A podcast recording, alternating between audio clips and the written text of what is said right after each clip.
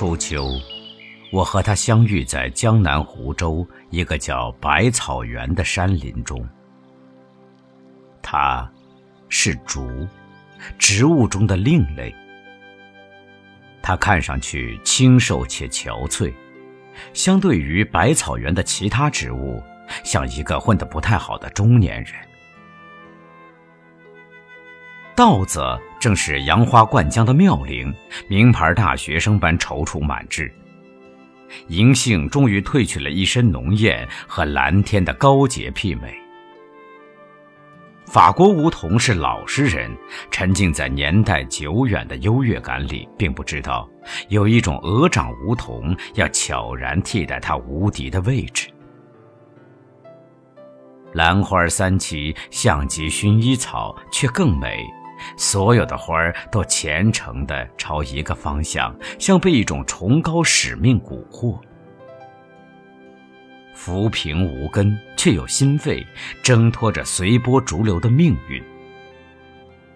贪婪的慢，不知羞耻地攀爬在高大的冷山上，一边嗜血，一边甜言蜜语。几乎所有的植物都攒足了劲儿，在喊。我要生存，我要开花，我要结果。甚至那口奇异的井，都像藏着无穷的欲望，日夜暗涌不息的水，居然漫过高出地面一米的井沿儿。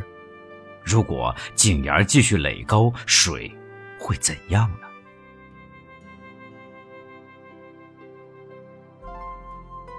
它是竹，是植物中的另类。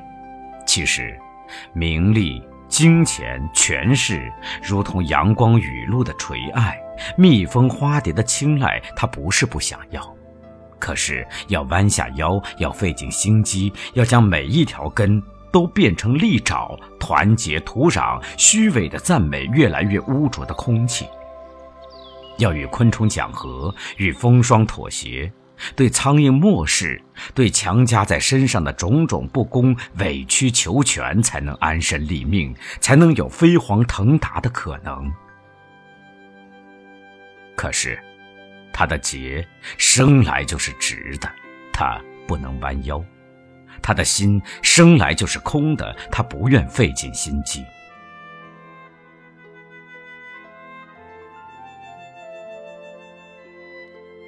真的是空的吗？不，那一节节空里早已成就一个美妙的小宇宙。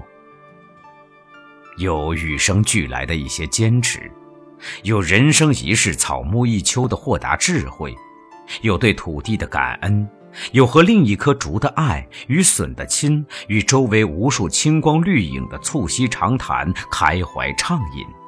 有鸟儿偶尔驻足的呢喃，有清风明月的合唱。笑望功名利禄，荒芜繁杂的每一秒时光都格外静谧而美好。那一节节空里是永远的盈满。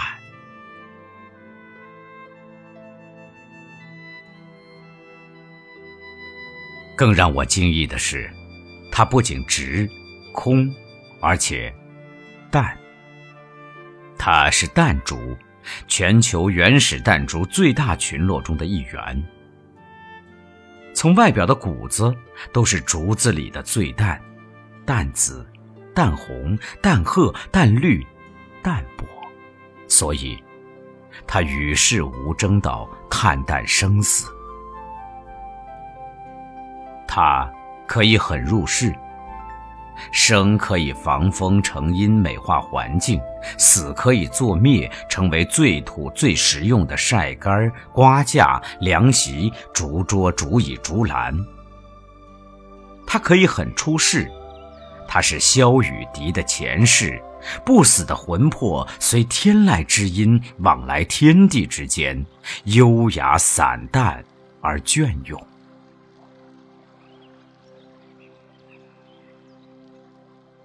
当然这并不表示他逆来顺受。他会和压在头顶上的积雪抗争他不允许荒草占领脚下的领地。他摇曳着枝干向毒蛇示威他告诉所有的主要独善其身兼爱天下。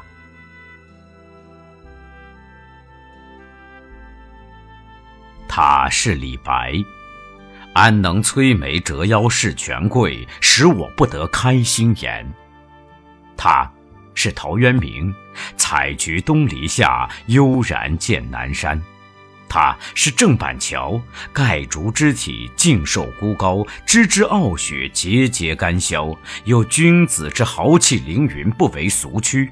他是文天祥，人生自古谁无死，留取丹心照汗青。他是苏轼，宁可食无肉，不可居无竹。他是疯疯癫癫的世道济公，树枝淡竹翠生光，一点无尘自有香。他是岳飞辛弃疾，他是中国儒家，山南之竹不操自直，斩而为剑，射而则达。